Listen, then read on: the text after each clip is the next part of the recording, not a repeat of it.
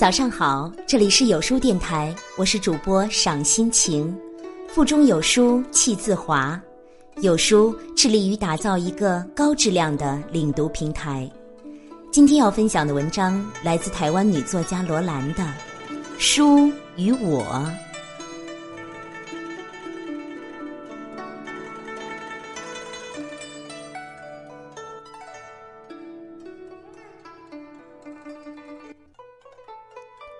我是一个不用功的人，不用功自然不是一件光荣的事。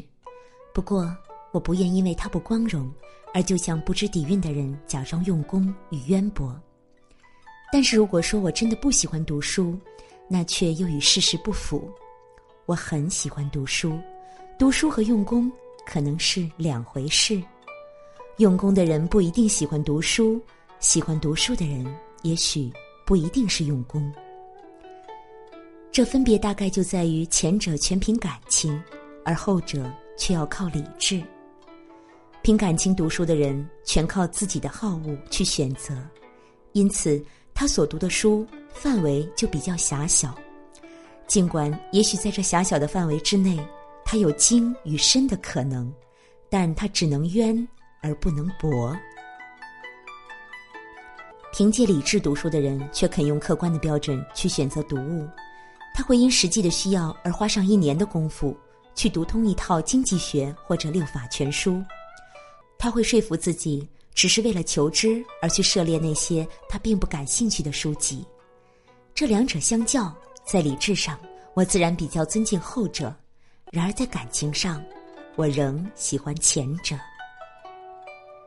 凭感情去读自己喜欢的书是一种享受。所得到的是一种灵魂上的涵涌与自由自在，和一种被了解、被同情的感受。这样读书，速度必快，乐趣必多；而凭理智读书，就未免要加上一个苦读的“苦”字。苦读成功的故事，最为人熟知的是苏秦，他头悬梁，锥刺股，面对经典史籍不眠不休，那是为了成功而读。在读的时候有苦无乐，必须具有足够坚强的意志和恒心，必须具有足够的对自己的严厉与督责，而后才可维持。这样读书所造就的是专家，是学者，而这种读法也就是我们平常所说的用功。用功是手段，是过程，因此需要理智与远见。读书是目的，因此可以凭性之所至，一卷在手，悠游其中。这样读书几乎与娱乐相差无几。我喜欢书，只因为喜欢享受与作者灵犀相通、默逆于心的那些快乐，是完全始于感情、忠于感情的。因此，书对我来说是朋友，而不是言师；读书对我来说是谈心，而不是受教。说到这里，似乎我喜欢读书而不用功，已经有了恰当的解释。抛开那些被迫为应付考试而读过的书之外，我略一回顾，就已发现，在我这几十年生命旅程之中，伴随着我的都是一些面目温和、态度可亲的书籍。他们都是我的朋友，曾经为我解闷解惑，曾经和我融洽地做着心灵上的款谈，曾经逗出我的泪与笑。曾经激发我的爱与恨，也使我在无形之中对人生音乐多有了一番会心。在我记忆中，最令我难忘的一段与书为伴的日子，就是在抗战期间，书本陪伴我打发了许多个寂寞的黄昏。到台湾之后，有段时间，我每天只要一有空，就把林语堂先生那本《生活的艺术》拿来翻看几页。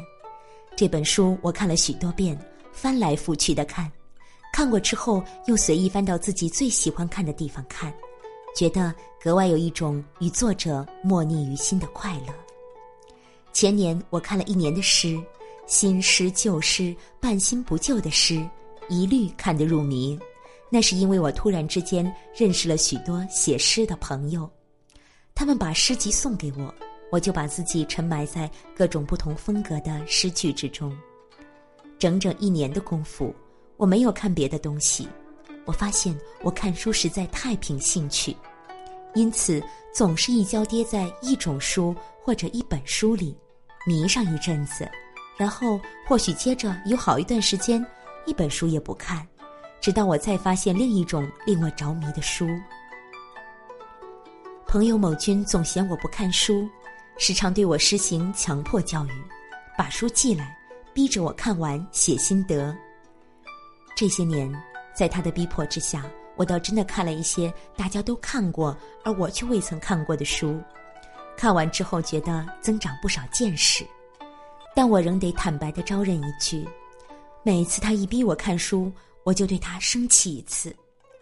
有时是生气归生气，看还是看了；有时却是假装听话，把书在书架上摆一阵，再还给他，说声还好，或者我不喜欢。就这样算了。像《儒林外史》，我总觉得它不是女人的读物。静静的顿河，我只进到一半，就此顿住了。《战争与和平》，我也无法等到它全面和平。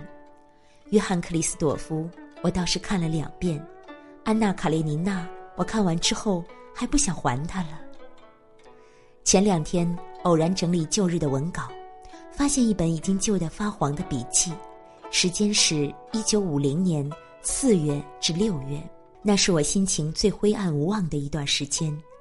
笔记本上先是一连串心情恶劣的日记，然后日记陡然中断，换上了读庄子的心得，内中录有：“其物论，可乎可，不可乎不可，道行之而成。”物为之而然，恶乎然，然与然；恶乎不然，不然与不然。以道观之，通为一，以及故万物一也。腐朽化为神奇，神奇复化为腐朽。然后我写道：人应从较高的位置去看世界，世间是非都由于人的沾炽沉迷。其实道无所谓损益。事无所谓是非，能超然物外，则一切恩怨均不足道，何必争？何必怨？何必求呢？这段笔记重读之下，蓦然使我对书本产生了另一种感激之情。原来书本不仅是我寂寞时的凉伴，苦闷时的知友，而且是我彷徨无主时的灯塔。老庄哲学中的一两句警语，曾给我以莫大的启示。它使我得以从苦痛黑暗的深渊中超脱升华，明白了“超然”二字的意义，摆脱了苦痛的牵绊，征服了几乎无法征服的困难。腹中有书气自华，有书致力于打造一个高质量的领读平台。本周共读《乌合之众》，下周共读《走到人生边上》。关注有书。立即加入有书共读，与众多书友一起组队对抗惰性。